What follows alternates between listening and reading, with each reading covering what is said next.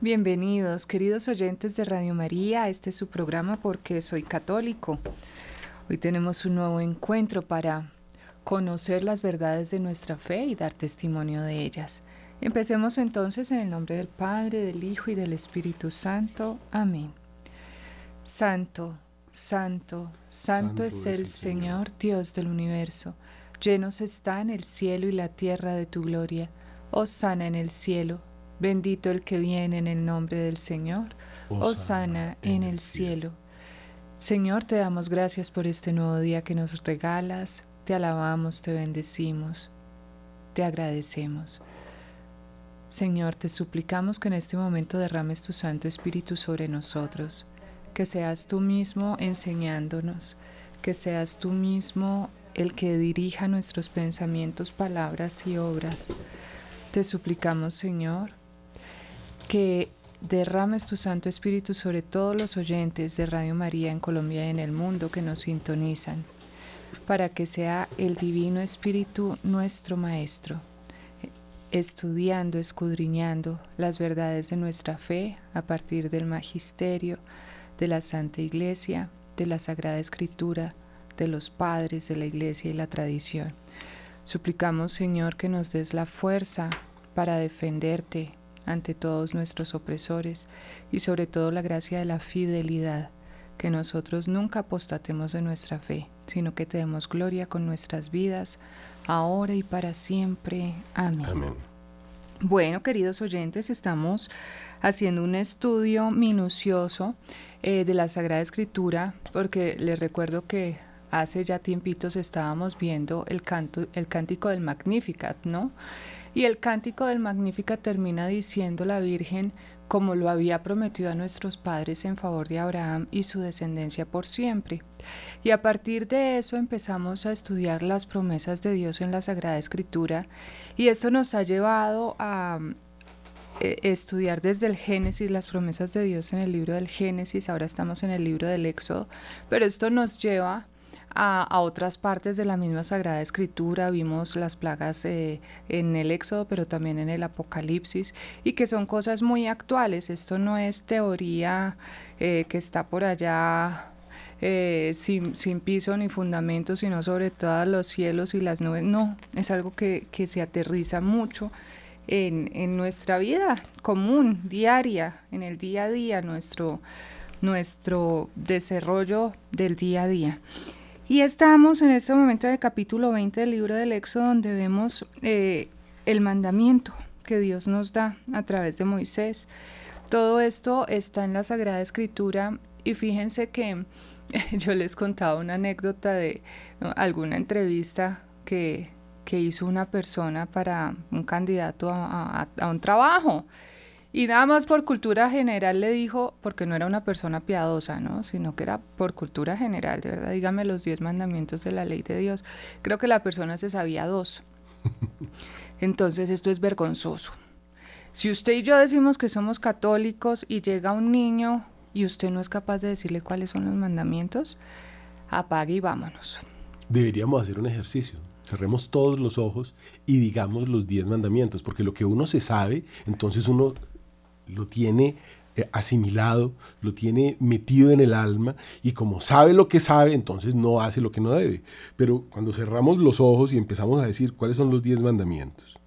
Entonces el primero muy fácil, amar a Dios sobre todas las cosas, ese lo sabe muy fácil. Sí, sí, sí, pero espere despacito, despacito. ¿Qué significa amar a Dios sobre todas las cosas? O sea, ¿cómo cumplo yo ese mandamiento? Eso es muy amplio. Digo, sí, Diosito, yo te amo. O, o ese como el, que es devoto del niño Jesús, que también me he encontrado personas así en mi vida, ¿no? Que, que es, no, tengo la estampita del divino niño en mi, mi billetera y porque mire el, el, el divino niño pero lleva una vida desastrosa moralmente hablando. Entonces, ¿qué significa amar a Dios sobre todas las cosas? En el catecismo del Padre Astete hay una pregunta que hoy se hacen muchos jóvenes y que no tiene respuesta y con la cual atacan a sus padres. ¿Para qué la vida? ¿Yo para qué estoy aquí? Yo no pedí vivir. En el Padre Astete dice, hemos sido creados para conocer a Dios, amarlo y servirlo. Ahí queda todo resumido. Es decir, nada tiene sentido sino es amar a Dios sobre todas las cosas. Si tú no lo amas, no vas a ir al cielo, te vas para el infierno. Bueno, usted acaba de tocar un punto delicadísimo y creo que está en auge. Y después de las inoculaciones que estuvieron de moda y que, bueno, todavía como que están de moda. Y como que vuelven. Eh, se ha disparado más un tema de del por, por, qué estoy aquí, para qué vivir y esta desgracia de esta vida, de este mundo. De, párele, párele, párele. Eh, el, el, suicidio, eh, las clínicas de reposo, eso está lleno. Pero además de una parte natural, física, sí hay una parte espiritual, no solamente psicológico. Fuimos creados por la misericordia de Dios, por el infinito amor de Dios. ¿Qué pasa? Dios es plenamente bienaventurado y feliz en sí mismo. No necesita nada, no necesita a nadie, no te necesita ni a ti ni a mí. No necesita nuestra adoración, eso no lo engrandece. Él es el que es y ya es pleno y bienaventurado en sí mismo. No necesita nada, vuelvo y repito. Pero como es tan bueno, Dios es bueno. Y recuerdo que aquí en este estudio estuvo el padre Carlos Span y decía algo que, que él, pues él había constatado en su vida y es que el enemigo de las almas nos hace creer que Dios no nos ama, que somos lo peor, que no merecemos el amor de Dios, que somos malísimos, que, eh, mejor dicho, somos indignos de tal Padre. Y resulta que Dios nos creó por amor, porque es bueno y porque como es tan bueno, tan grande, tan maravilloso, quiere que nosotros, estas pequeñas criaturas que somos tan complicadas, porque bueno, los ángeles son espíritu puro, no se preocupan por la debilidad de un cuerpo material como nosotros que somos un, espíritu encerrado en un cuerpo que es, como dice el mismo San Pablo, estamos encerrados en vasijas de barro. Esto es tan frágil, tan débil, tan que, dice un, Via Crucis que hasta un soplo del viento nos puede desbaratar. Eh, el ser humano es un ser muy complejo. Tiene, tiene, una debilidad característica porque tiene una parte que es su cuerpo, que, que como toda la creación, eh, pues nosotros sabemos que está el alma vegetal, el alma animal y el alma racional. Nosotros tenemos parte de esa alma animal eh, por el cuerpo, pero tenemos un alma espiritual racional donde es la razón la que debe mover eh, el cuerpo y pues toda nuestra vida. Pero a veces vivimos como animalitos. Pero entonces este animalito si no logra encontrar el sentido de la vida, está perdido. Y el sentido de la vida es la gloria de Dios. No hay nada más grande, no hay nada más bello, no hay nada más maravilloso que nuestro Creador. Somos hechos a imagen y semejanza de Dios. Entonces ese mandamiento de amar a Dios sobre todas las cosas, ¿saben qué significa, queridos hermanos? Que seamos felices. El mandamiento de Dios es que seamos felices. La única forma de ser plenamente felices es llegando a nuestro Creador. Él es plenamente feliz y bienaventurado en sí mismo y nos creó para participar a estas pobres criaturas miserables que somos nosotros de esa felicidad y de ese amor. No porque sea malo, sino justamente porque es bueno. Entonces no nos dejemos engañar de las mentiras que nos mete el enemigo, sino que digamos, bueno, Dios es bueno. Así venga el problema que venga, Dios es bueno. Dios nos ama. Es omnipotente, es decir, lo que Él quiere lo hace. Mm, como decía Santa Teresa, Dios y yo, la mayoría absoluta. Dios y yo, la mayoría absoluta. Pero a ver, ¿cómo está mi relación con Dios? Amar a Dios sobre todas las cosas es que yo pongo a Dios antes que a las criaturas. Entonces, querida hermana que me estás oyendo, que estás viviendo en unión libre, en pecado mortal, con una persona que te está alejando de Dios, pues replantéate tu vida, porque primero Dios antes que mis caprichos. Eh, lo mismo en el caso de los hombres, ¿no? O sea, a veces creemos que querer a una persona es llegar hasta, hasta a estar con esa persona hasta en el pecado, ¿no? Y parece muy romántico y hay canciones y hay de todo, hay historias de cuentos, mejor dicho.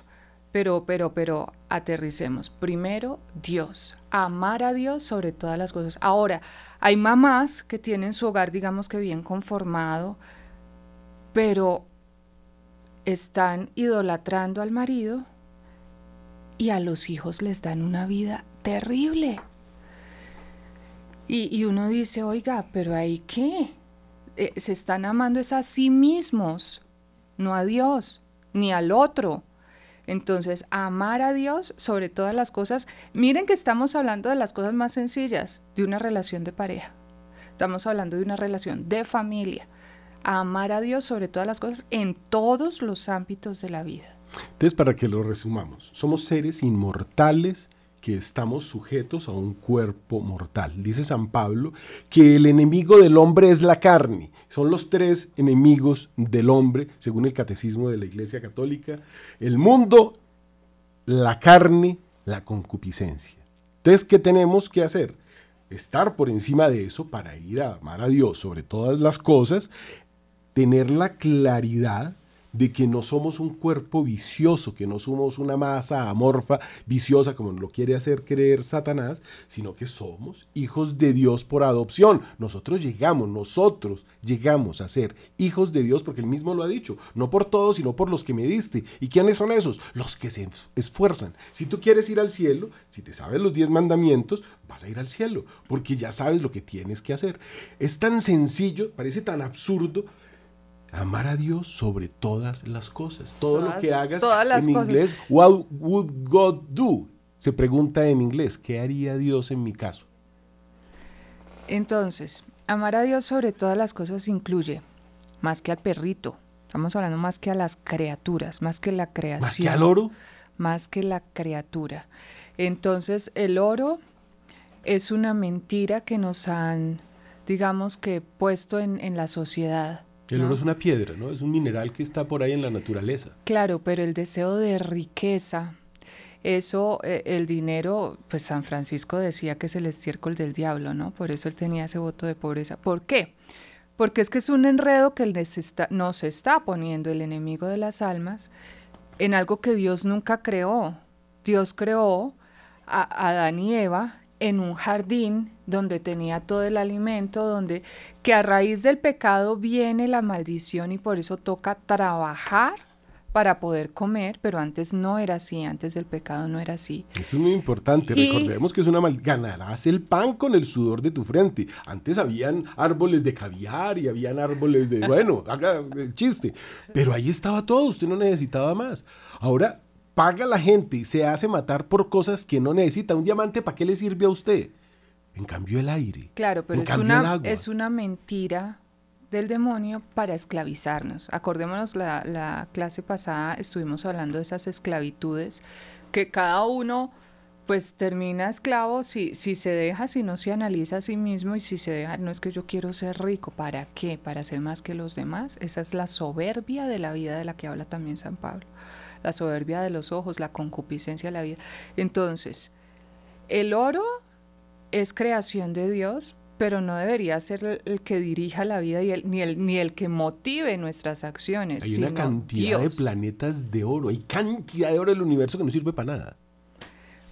Entonces, amar a Dios sobre todas las cosas, decíamos que es más que la criatura, más que eh, el deporte, más que el propio cuerpo, porque ahora eh, con los medios de estas modelos que se la pasan en la televisión, que llevan también una vida súper infeliz, recuerdo aquí a, Amada Rosa, que decía cómo ella hacía cinco horas de ejercicio diarias, pero pues estaba en depresión absoluta porque estaba vacía y vivía en pecado mortal con un hombre. Bueno, en fin, ella da su testimonio, pero a lo que voy es que se idolatra el cuerpo porque nos amamos más a nosotros mismos que a Dios.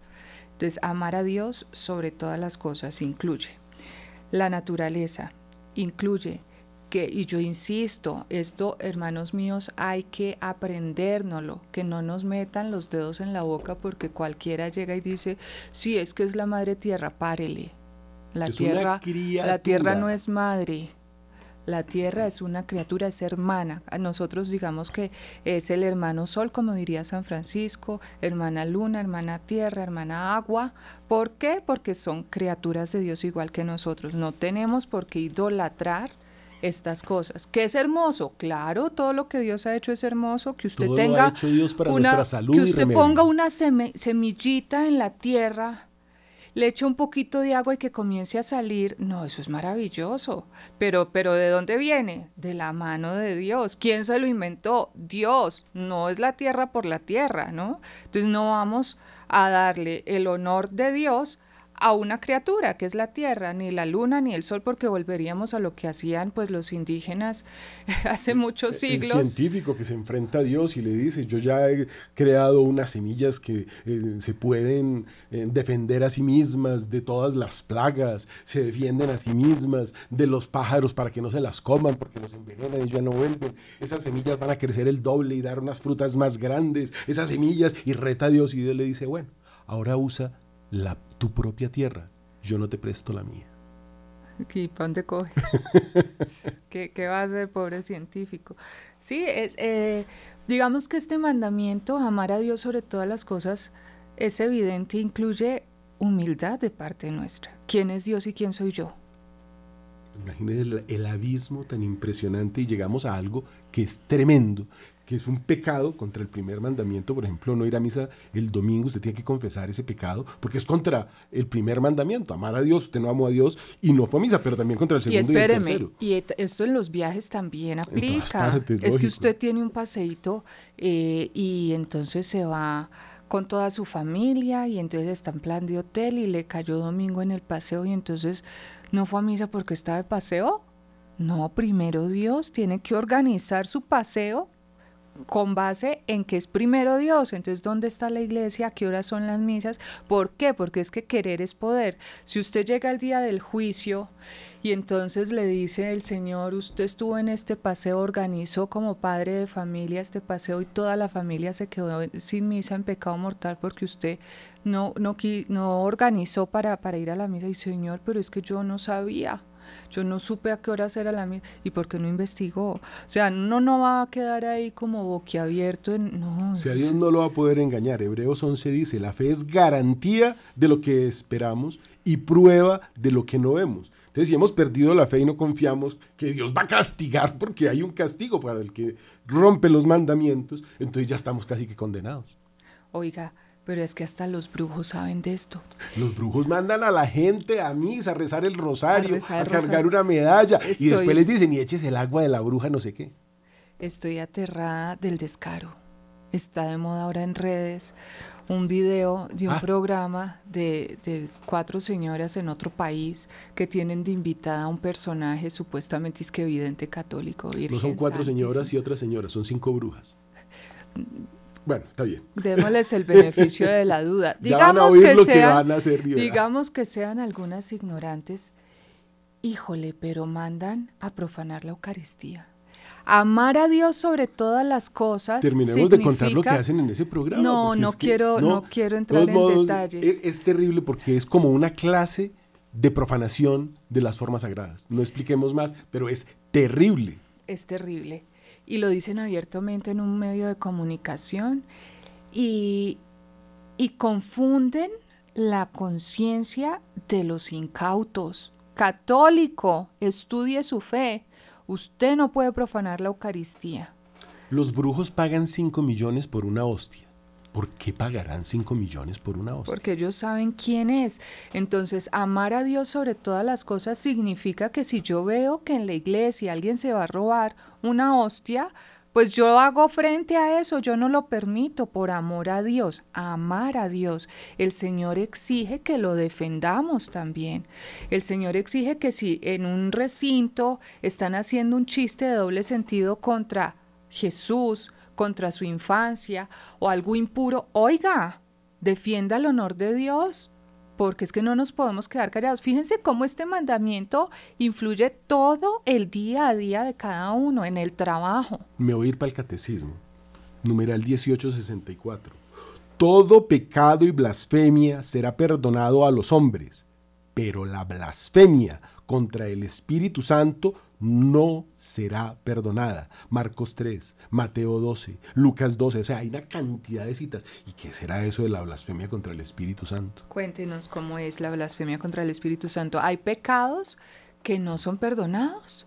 Dice ahí, me puede volver a leer. Perdón, esto es aterrador. Vuelvo y entre comillas. Porque si Dios es misericordioso, ¿cómo no va a perdonar? Dios perdona todo. Dios perdona todo, pero todo pecado y blasfemia es perdonado a los hombres. Pero la blasfemia contra el Espíritu Santo no será perdonada. ¿Quién será el Espíritu Santo?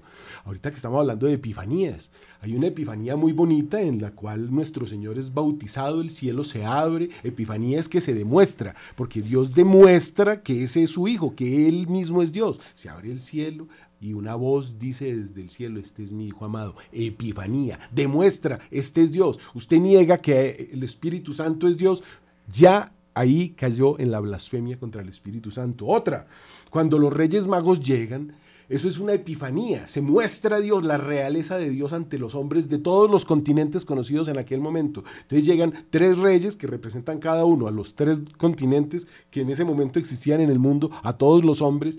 Y esa epifanía demuestra que hay hombres que guiados por una estrella, digamos que es un ángel, digamos que es el mismo Dios o el mismo Espíritu Santo, Él los lleva, los trae, los recoge de todo el mundo y llegan los ejércitos más lujosos del mundo. Sabía que la mirra cuesta siete veces su peso en oro. No le estaban llegando cualquier regalito. El oro es cualquier bobada. La mirra hay que trabajar mucho para estructurarla y sacar el aceitico. Siete veces su peso en oro. Epifanía. La otra la produce la Virgen, tan hermoso hagan lo que Él les diga y Dios hace el milagro, se revela. Este Dios que se revela es el mismo, las tres formas del Espíritu Santo, Padre, Hijo y Espíritu Santo haciendo milagros, revelándose y el que blasfeme contra ese Dios uno y trino, no tiene perdón. Amar a Dios sobre todas las cosas. Y entonces, pues vamos donde los brujos, porque es que el ritual para comenzar el año bien incluye esto, lo otro, lo demás. Yo, yo de verdad que la gente sí tiene que ser muy boba para hacer tantas pendejadas, oiga. La tristeza que me dio en una de las más famosas iglesias de una de estas ciudades grandes, todo el mundo con unas espigas. Yo no sé qué significará la espiga. De la espiga sale el pan y los sacerdotes bendiciendo espigas. Porque el brujo los mandó a que bendijeran las espigas. Ah, entonces son rituales y, y son agüeros y uno tiene que amar a Dios sobre todas las cosas. No necesita un agüero, usted no necesita. Y es que católicos, que como es la cosa que no pasan la sal en la mano porque pelean con la persona, entonces la ponen en la mesa. Luego que cogen la maleta un, 20, un 31 y se van a correr alrededor de la calle se ponen a tragar uvas. ¿Eso qué significará una uva? Se comen 12 casi se mueren. entonces vemos, queridos oyentes, cómo amar a Dios sobre todas las cosas incluye que yo deje mis agüeros y mis bobadas porque son poner la confianza en cosas que no son Dios. Si yo confío en Dios no necesito poner la sal yo no sé cómo o tirarla o leer el horóscopo, las escaleras o el gato o tantas pero es que es año nuevo, entonces tienen que saber y fíjense que eso esclaviza a las personas. Esos son pecados contra el Espíritu Santo. Eso esclaviza. ¿Por qué? Porque es que ay, no hice como decía el horóscopo y entonces por eso, eso es superstición, por Dios, ahí no estoy adorando a mi Dios de verdad, estoy adorando las cosas, me estoy adorando a mí mismo porque yo soy el que tengo el poder, mentira. El demonio si le da poder a un brujo después se lo cobra y se lo lleva al infierno eternamente. Ese pobre brujo no tiene ningún poder, lo que es es un esclavo.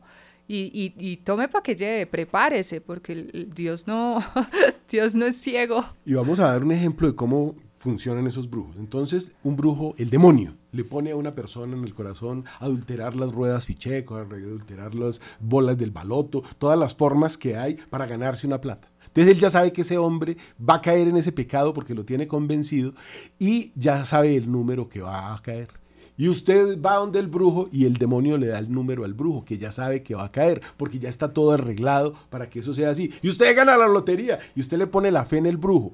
El demonio hizo ahí una moñona, porque se está llevando al que hizo la trampa. Se está llevando al brujo que cree que tiene el poder de no sé qué y se lo está llevando a usted y a cuántos más. Y todo es una trampa sencilla. Pero claro, como no sabemos cómo llegó, entonces de rodillas a adorar el ídolo. No, lo bueno es que al final le aseguro que Dios cambia el número y no, no se lo ganan. entonces, entonces igual quedan atrapados porque esperan que la próxima sí. Y, y, entonces que hay que hacerle no sé cuántos sacrificios al bicho porque eso supuestamente es así. Y, y después no, qué esclavitud tan bruta. Entonces, queridos oyentes, amar a Dios sobre todas las cosas significa poner nuestra confianza en Él orarle a Él, de rodillas reconocer quién es Dios y quién soy yo, que Él es el omnipotente, el creador.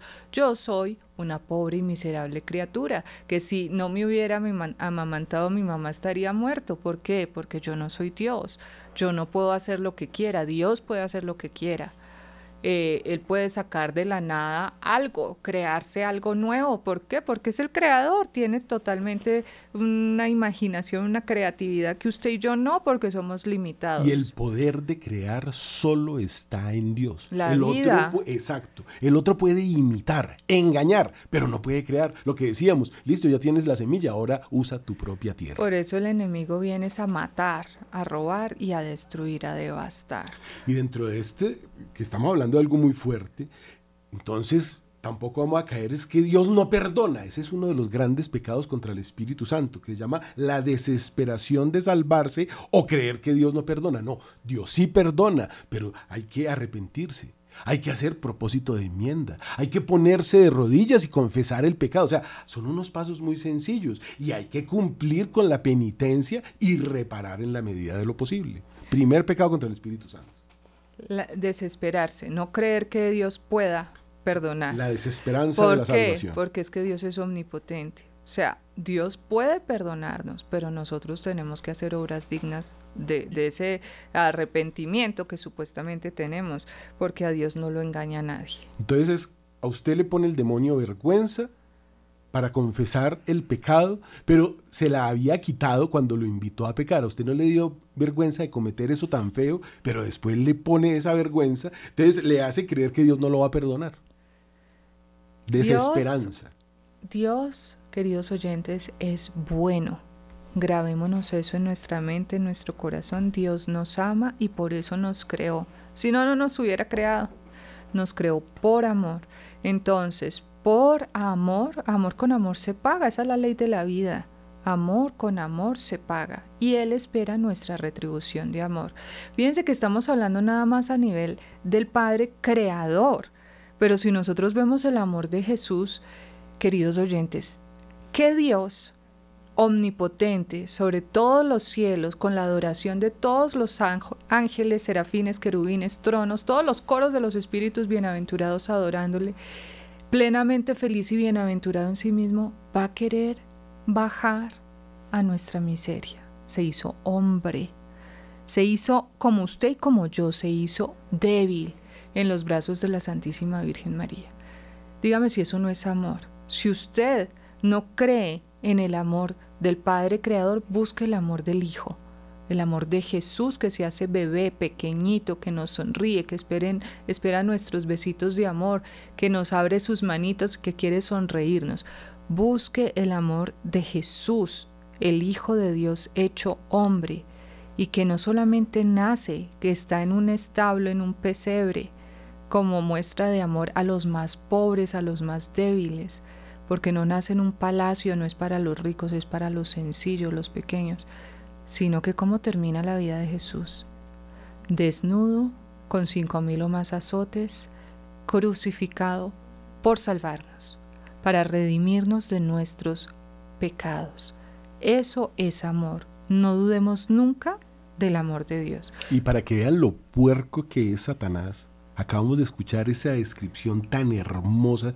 Entonces vienen las sectas y le dicen, si ve, él ya murió por usted en la cruz. Segundo pecado contra el Espíritu Santo. La presunción de salvarse sin merecimientos o creer que Dios lo va a perdonar sin que se arrepienta. Dios lo que está haciendo es mostrándole lo que Dios es capaz de hacer por usted. Pero usted tiene que ponerse a de rodillas.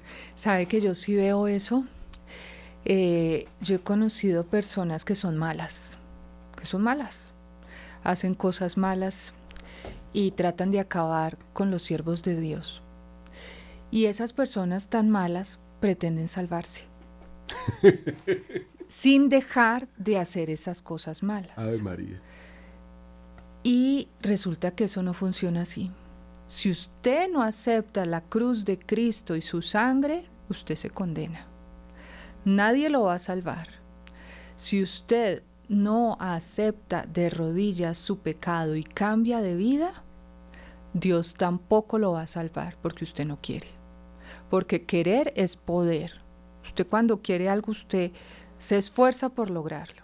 Usted, usted lucha. Es que, es que uno ve a los deportistas, esta, estas personas tienen una disciplina tenaz para lograr llegar a puestos altos y, quieren y lo luchan y tienen fuerza de voluntad y se sacrifican y entonces ahí viene la dieta y entonces ahí viene el tiempo y entonces no pueden perder tiempo en bobadas, no pueden comer lo que no pueden porque se engordan, porque les hace daño, porque el desempeño, porque pa, o sea, es una vida austera. Si usted quiere competir, tiene que prepararse.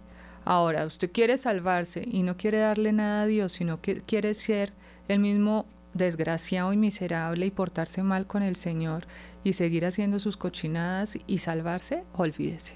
Que ahí sí el furor de la ira divina de la que hablamos en las plagas del Éxodo y del Apocalipsis caen sobre usted. Y les voy a contar algo que es muy duro, pero que es importante que lo entendamos, porque existen filosofías, no solo orientales, dentro de la iglesia ya se han metido. Este tal Luzbel, el, el portador de la luz, dentro de todas esas sectas de las que les estoy hablando, que ya nos han infiltrado, ese demonio dice que él es el bueno y que el malo es Dios. ¿Por qué es el malo? Porque los expulsó de ese paraíso, no solo a los hombres, sino a él, que lo único que había hecho era traernos el conocimiento para que nos salváramos a nosotros mismos. Le dijo a Eva, seréis como dioses. Entonces ese portador de la luz, cuando uno ve un tipo muy malo y uno dice, pero ¿cómo puede seguir siendo tan malo si ocupa semejante cargo, si es una persona que tiene todo el conocimiento teológico? Porque ese ese portador de la luz lo engañó y ese otro está convencido que ese es el bueno. Y eso se llama maniqueísmo. Nada menos que San Agustín de Hipona perteneció a esa secta y mire el trabajo, 40 años le tomó a Santa Mónica rezar para que saliera de ahí. Y el engaño es ese. El bueno es el malo y él les, no hace sino darles cosas a través de los brujos y a través de la magia y a través de obligar la voluntad del otro. Fíjense ustedes cómo es de retorcido obligar la voluntad. Usted acaba de decir algo muy importante, porque es que Dios es tan bueno, Dios es tan maravilloso, que nos dio algo que el demonio no le da a los suyos, la libertad. Porque el enemigo quiere manipular y esclavizar, como ya dijimos, a través de muchas artimañas. Pero Dios quiere, y por eso se esconde el Señor, para dejarnos libres, para optar por Él libremente. El Señor es lo más maravilloso, Él no quiere esclavos, el Señor quiere siervos libres. Quiere decir que usted en su libertad le entrega su libertad a Dios para hacer su voluntad. Cuando usted une su voluntad a la, de Dios, es, pasa lo que decía Santa Teresa, Dios y yo en la mayoría absoluta, es omnipotente casi. ¿Por qué? Porque es Dios en usted. Es, la maravilla de Dios en usted, pero esto sucede por amor a Dios. ¿Cómo abrió las aguas Moisés? ¿Qué pasa con el enemigo? Que está en esa mentira donde está esclavizando y donde está manipulando para hacernos creer más que Dios. Seréis como dioses es que es que no quiere Dios que se les abran los ojos porque seréis como dioses, es decir, usted tiene el poder, Usted puede sin Él. Hágale usted solito, que yo le ayudo y yo le ayudo. Yo le ayudo es que después nos vemos en el infierno eternamente y eso no tiene vuelta de hoja. ¿Sabe cómo se llama eso? La impugnación de la verdad conocida. Tercer pecado contra el Espíritu Santo. Viene Satanás, lo engaña a usted y entonces usted impugna la verdad conocida. No, ese Cristo sí se murió. Lo que pasa es que los apóstoles, como lo querían tanto y su palabra era tan grande, ellos sintieron que estaba vivo en sus corazones, pero sí se murió. No, eso no se encarnó, eso fue, eso es un mito que se inventaron por allá unas viejitas. ¿Se entiende? Empieza a impugnar la verdad. No, él no ascendió a los cielos. No, la Virgen no es la madre de Dios. Todas esas barbaridades que escuchamos que quieren reducir a Cristo a un hombre, si acaso un profeta, un tipo chévere ahí, al que Dios quería y después lo abandonó. Un man, un man cualquiera. Un man. Un man cualquiera. Y eso no es así. No, el Señor es el omnipotente, el creador, el omnisciente, príncipe de la paz, maravilla de consejero. O sea, el Señor es lo más hermoso que nosotros tenemos en nuestra vida. Entonces pensemos siempre en este mandamiento, amar a Dios sobre todas las cosas. ¿De verdad lo ha amado? Yo no sé, en los confesionarios habría que preguntarle a los sacerdotes cuántas personas se acusan de este mandamiento. Porque yo creo que todos fallamos en algún momento, no lo amamos sobre todas las cosas. A veces ponemos las jerarquías al revés las ponemos mal, nos dejamos engañar, manipular, esclavizar, lo que sea. Pero, pero hay que examinarnos, examinarnos en todo, queridos oyentes, y esto es una recomendación para, para pues todo el año, ¿no? Que sea un propósito. Em, todos los días, casi que cada momento nosotros examinémonos por qué hice lo que hice, cómo lo hice ¿Y, por qué? ¿Por qué? Porque si yo lo hago por amor a Dios, pero me equivoco, lo hice mediocremente, bueno, hubo una buena intención, eh, me toca es mejorar el cómo. Pero si yo lo hago por amor propio, por debilidad, por, no sé, hay tantas causas, em, no estoy poniendo a Dios en el centro. Y ahí ya viene el pecado, porque es amar a Dios sobre todo, sobre todas las cosas. Hay un cuarto pecado contra el Espíritu Santo y mire que no, estamos, no hemos podido pasar del primer mandamiento y yo creo que vamos a tener que hacer un programa por mandamiento y de todos modos no alcanzaría un programa. Llegamos a un punto que es muy triste, me parece que es de los pecados más horribles, que es la envidia de, por ejemplo, la envidia espiritual. Entonces yo le tengo envidia al otro porque reza mucho es la envidia de que al otro le vaya bien o pesar de la gracia ajena. Entonces, ese eh, como dolor que se va concentrando en la persona, por ejemplo, Caín, ¿por qué mata a? Ahí está. Por envidia. Por envidia. Porque su sacrificio era agradable a Dios y el de él no. Entonces Dios le daba más gracias, Dios, mientras que él le llevaba unas frutas podridas, Abel le llevaba un corderito recién nacido. Es ¿usted qué le ofrece a Dios? ¿Usted qué le da? Y eh, eh, suena como increíble, ¿no? El envidioso se enoja porque su prójimo alcanza algo bueno y por eso se revela contra Dios. O sea, es muy triste. Eso es un pecado. Se cree mejor juez que Dios. Además. Y, claro, se, pone por encima de Dios. Son los pecados que no tienen perdón ni en esta vida ni en la otra. Estamos hablando de los pecados contra el Espíritu Santo. El primer mandamiento, no hemos podido pasar de ahí. De la persona no se confiesa porque se revela contra Dios y no se arrepiente en su corazón. Oiga, y es que a veces nosotros en el juicio somos durísimos. Nos creemos mejores que Dios y eso es así ser humano es, es, implacable, Dios mío. Y si llegan a ser así implacables contra nosotros, ahí sí que gritamos y peleamos y pataleamos, pero nosotros somos duros. Por eso, queridos oyentes, ¿cómo estás juzgando tú a tu prójimo? Dios, Dios es bueno también en ese juicio. ¿Por qué? Porque pues Dios, Dios sabe aquella frase famosa de yo soy yo y mis circunstancias, ¿no? Él sabe el por qué, el cómo, todo. Y, es misericordioso y bueno, y en la medida en que nosotros hagamos pues estos eh, movimientos del alma de arrepentimiento, de, pedir perdón, de humillación. Fíjense que el Señor, el Señor es tan lindo que sea el pecador que sea, si pide perdón y se humilla, Él lo perdona. O sea, sea el que sea. Pero mm, nosotros tenemos que tener mucho cuidado con esos juicios hacia los demás, porque en la medida con que midiereis, se os medirá. Ahí hay una cosa que ahorita que se hablaba de estas mujeres que tienen en el mundo pagano, voy a poner un ejemplo más fácil, eh, por ejemplo Marco Antonio y Cleopatra. Entonces Marco Antonio cree que Cleopatra se suicidó y se suicida. Entonces, Cleopatra, al ver que Marco Antonio se suicidó, también se suicida. Más recientemente, Romeo y Julieta. Mire que esto está acompañado de un romanticismo y hay eh, esos movimientos de las novelas y no sé qué. exacto. Entonces, ¿de qué murió? No, murió de amor. ¡Ay, qué belleza! Qué pecado tan horrible. Y voy al ejemplo que iba a poner al principio. En el paganismo era muy común en el imperio romano, pero también en, los, el imperio griego. No solamente ir al monte Taigueto a tirarle los hijos feos a que lo comieran los perros, o aquí en América a dejar el hijo recién nacido más bonito en lo alto de una montaña para que lo comieran los buitres, sino que las mujeres en el paganismo, cuando se moría su esposo, se peleaban porque había concubinato, no, era, no, había sacramento. Y esas mujeres peleaban entre ellas, iban a un juez y luchaban a ver demostrar cuál lo quería más. Y la que salía ganadora se iba y se metía con él en la pira funeraria para morir de amor, se suicidaba. Eso no es un amor, eso es un vicio, eso es un pecado terrible, casi que el pecado contra el Espíritu Santo que estábamos diciendo. ¿Y por qué lo comparo con pecado del Espíritu Santo?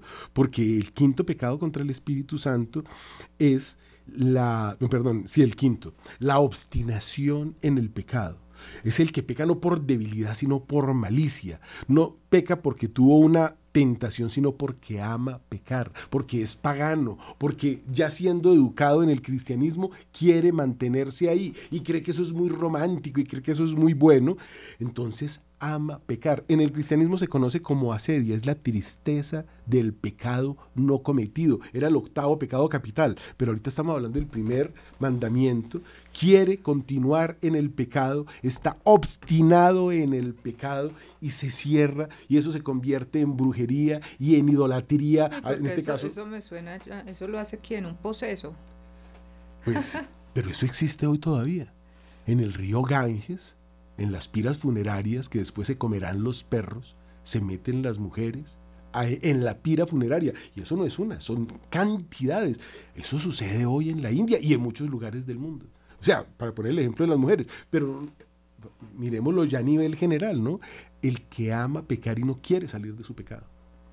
Pues eso sí que es pues la dolorosa pasión del Señor, porque Él entregó hasta su última gota de sangre por nuestra salvación. O sea, él, lucha por nuestra salvación más que nosotros mismos. Claro, claro, el dolor de Dios que nosotros nos condenemos sabiendo que hay un, somos inmortales. Así empezamos el programa. Recordemos que somos inmortales. Y la este condenación sí existe, pero la condenación, ya lo dijimos, Dios nos dio la libertad. La condenación la escoge cada uno. Y no hay manera de salvarse si, si no nos convertimos. Y fuera de la iglesia católica no hay salvación, ahí está el bautismo que nos limpia del pecado original e inmediatamente el niño empieza a pecar. Nos cuentan algunos santos que hay niños muy pequeñitos en el purgatorio.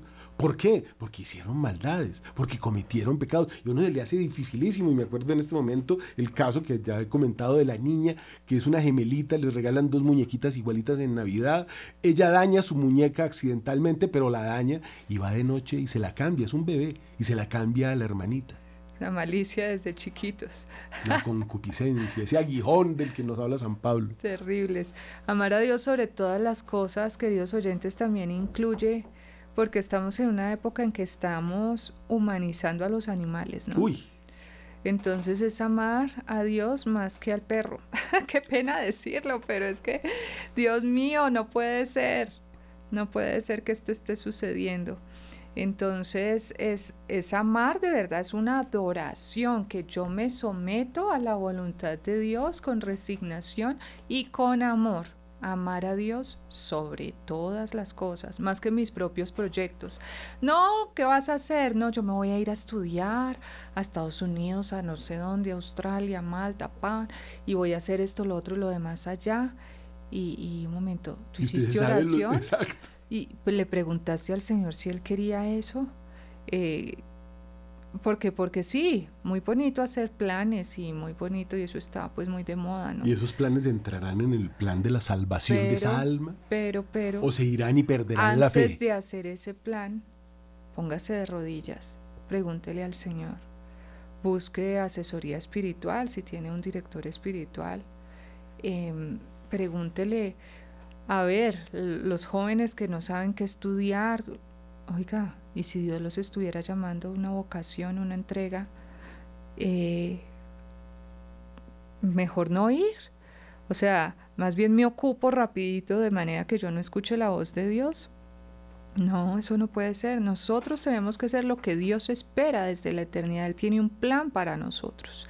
Y eso es lo que nosotros debemos buscar, que se haga la voluntad de cada de Dios en cada una de nuestras vidas. Y para eso pues tengo que amarlo sobre todas las cosas, antes que a mí mismo, antes que mis planes, antes que mis hijos, mis hermanos, mis amigos, mis padres, bueno, todo. Y volvemos al Padre Astete, hemos sido creados para conocer a Dios, amarlo y servirlo. Ya conoce a Dios, tiene la estructura espiritual como para salir a un país pagano, como puede ser el continente europeo, cualquiera de sus países, peor, mandando la gente a la China, a los hijos a estudiar en el... Acuérdese que el comunismo es ateo por definición, por definición. ¿Qué está haciendo la gente con sus hijos? Dice que para que aprendan otro idioma, mandarlos solos con un poco de dinero, ¿a hacer qué? ¿A dónde? Llevan la estructura espiritual. A veces ve uno que la gente, no, es que lo voy a mandar a mi hija a Australia sola y entonces le compra una medalla de San Benito de mil pesos y se la echan en la maleta que no la vea porque no la bota. O sea, ese muchacho va camino, ya vemos a dónde, ¿no? Entonces, esto se parece mucho y me disculpan que lo compare, a la impenitencia final que es el sexto pecado contra el Espíritu Santo. Porque ya la persona eh, no le importa el pecado, se, se, abandona prácticamente al pecado, no se confiesa porque rechaza a Dios a la última hora de la vida. Estamos hablando de la impenitencia final, es el ataque en el lecho de muerte, pero es que es el lecho de muerte del aeropuerto cuando el hijo se va sin ningún, no se saben los mandamientos no se sabe, pregúntele a un muchacho si se sabe persignar. Y después los papás dicen, ay, ¿por qué a mí, este, este muchacho, por qué caería en este pecado? ¿Por qué a mí? Pues, mijito, ¿qué sembró? ¿Qué, qué cosechó?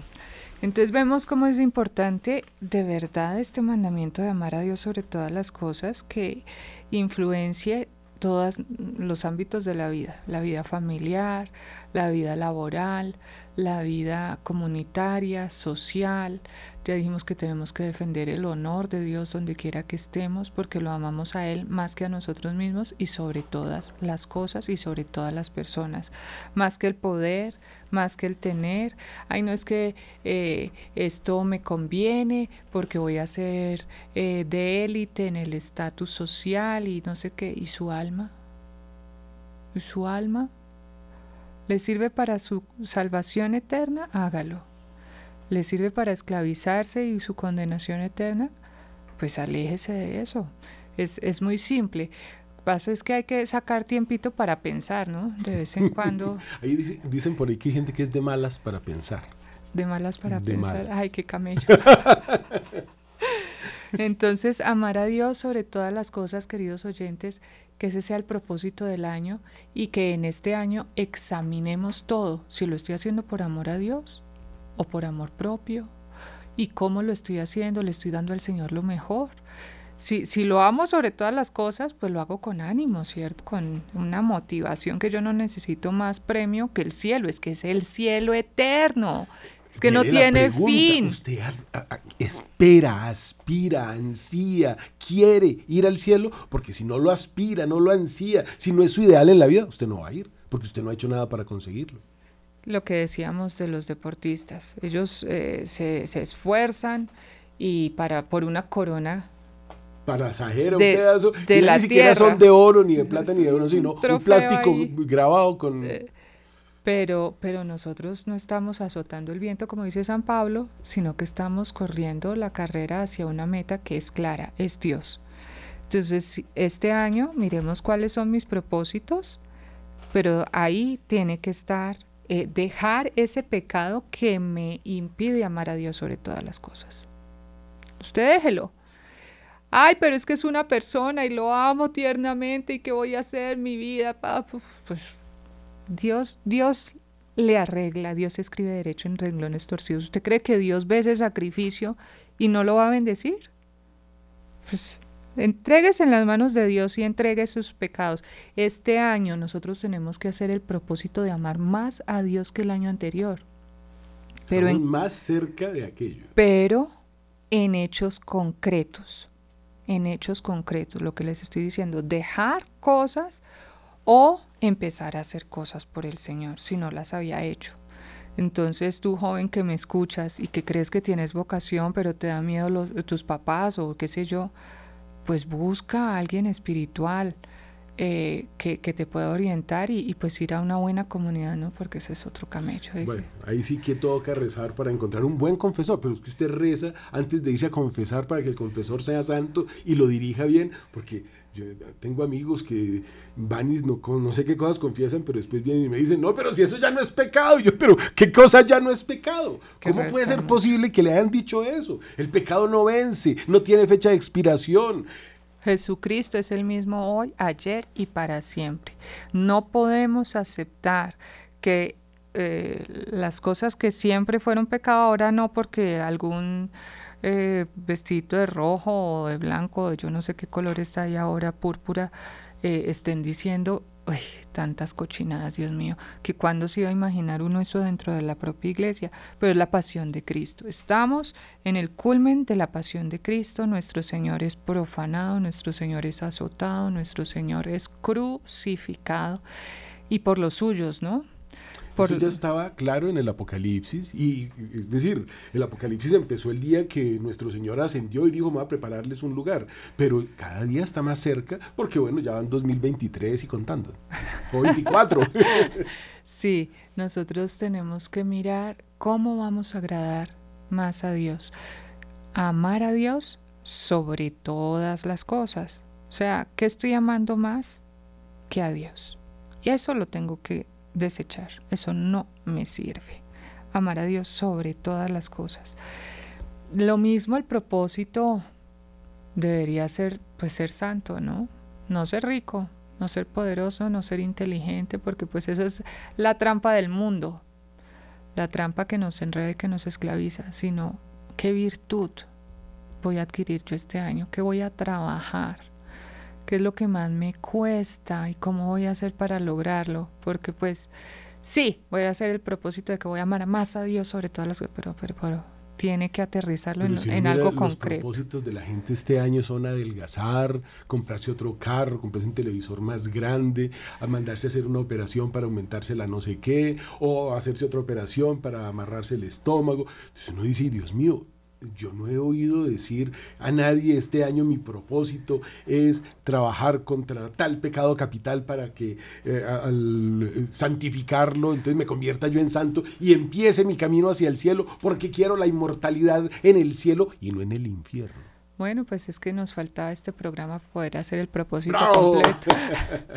Tenemos que pensar, sí, ¿qué, qué, qué es lo que nosotros buscamos con nuestro día a día, con nuestra vida?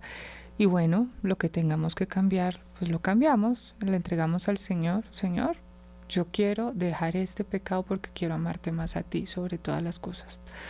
Em, bueno, que tengan metas y deseos humanos natural, le está bien que luchen por ellos, pero en segundo lugar, ¿por qué? Eso de las operaciones es pecado. Eso de comprarse cosas para adorarlas es pecado. Usted, Dios lo hizo como es. Eso de que me voy a poner un ojo biónico, eso es un pecado terrible, se llama transhumanismo. Qué pena, pero todas las cosas que mencioné son pecado. No, no, pero hay personas que pueden querer estudiar, hacer su maestría, hacer su cosa. últimos ejemplos. Bueno, porque, porque es válido, es válido subir, es válido hacer un esfuerzo por, por ser mejores personas, estudiar, no sé, algún idioma, lo que, eh, lo que nos ayude a ser mejores. Qué bueno aprender latín para entender la misa, para entender lo que significaba eh, libéranos a malo, por ejemplo, en la parte final del Padre Nuestro. Qué bueno entender los documentos de la iglesia de dos mil años, de 20 siglos, todos escritos en latín, y cómo nos acercaría a Cristo que hablaba el latín con esa es una lengua que se quedó muerta para que se mantenga la palabra de Dios sin modificación. Una maravilla. Y poner también al servicio de Dios, porque esto, esto es importante. Ustedes recuerdan el la, la parábola de los diez talentos, donde el, el, Señor cuenta que hay un rey que tiene unos siervos y entonces eh, a uno le da diez talentos, a otros cinco, a otros dos, y el de los dos va, ah, es uno, y entonces va y lo entierra, y entonces cuando vuelve, vuelve y lo saca. No, eso hace parte de amar a Dios sobre todas las cosas, dar el fruto que el Señor espera de cada uno. Entonces poner a trabajar esos talentos, y esos talentos no estamos hablando de plata, estamos hablando de un don que cada uno es distinto, Dios le dio ese talento a cada uno y tiene que ponerlo a trabajar para la gloria de Dios. Bueno, se nos ha acabado el tiempo y, creo que podríamos seguir hablando de amar a Dios sobre todas las cosas, pero que sea como un estímulo para este año de, de ser mejores hijos de Dios. Son las promesas de Dios. Esta es la promesa. Si amas a Dios, vas a estar toda la eternidad con Él. ¿Y qué más queremos? No. ¿Qué otro premio queremos? Queremos una gloria eterna donde no tiene fin, donde el cielo vamos a estar en unión con todos los santos, con todos los ángeles, alabando a Dios, dándole la mayor gloria y que para eso fuimos creados. Entonces vamos a ser felices eternamente. Entonces que la Santísima Virgen María reciba nuestros propósitos, se los entregamos en este momento, cada uno escríbalo, póngalo por escrito y, y luche y, semanalmente examine cómo va ese propósito y el fin de año pues lo revisa.